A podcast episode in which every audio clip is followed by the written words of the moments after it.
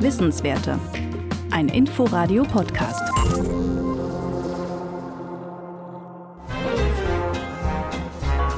Hallo Alma, ich bin Tom. Schön, dich kennenzulernen.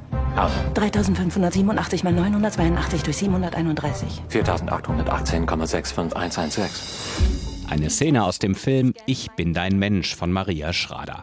Die Geschichte von Alma, die im Rahmen einer wissenschaftlichen Studie drei Wochen lang mit dem humanoiden Roboter Tom zusammenleben soll. Und was kommt dann dabei raus? Deine Augen sind wie zwei Bergseen, in denen ich versinken möchte. Ein Film, der eine zentrale Frage der Zukunft aufwirft. Wie gehen wir Menschen mit Robotern um? Die Technologisierung der Gesellschaft schreitet voran. Roboter werden immer mehr Teil unseres Alltags. Eva Wiese ist Professorin für Kognitionspsychologie und kognitive Ergonomie an der TU Berlin. Sie beschäftigt sich in ihrer Forschung mit der Interaktion von Mensch und Maschine. Danach kann es zunächst ein Vorteil sein, wenn Roboter menschenähnlich sind.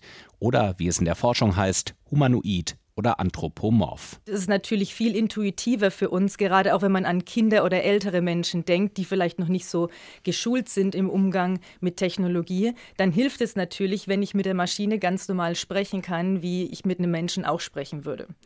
Es birgt dann aber langfristig auch Probleme, weil dadurch, dass man mit dem Roboter interagiert wie mit einem Menschen, entsteht ja auch eine gewisse Erwartungshaltung.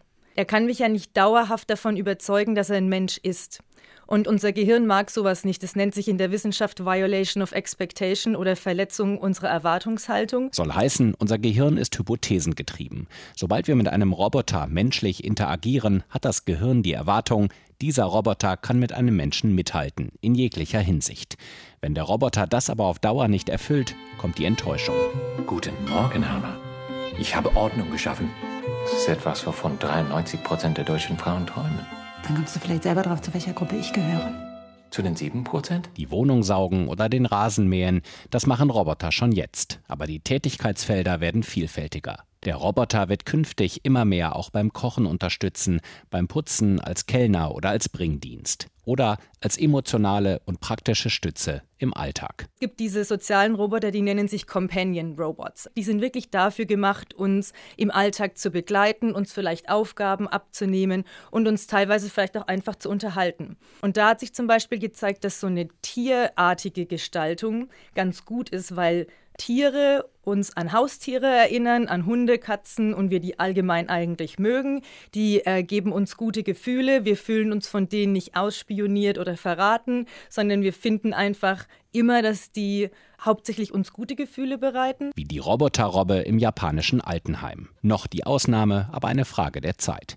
Denn die Forschung zur Mensch-Maschinen-Interaktion hat eine gemeinsame Annahme, dass Menschen und Roboter künftig in immer mehr Bereichen zusammenarbeiten. Roboter als integrativer Bestandteil unseres täglichen Lebens. Er kann doch sprechen, oder?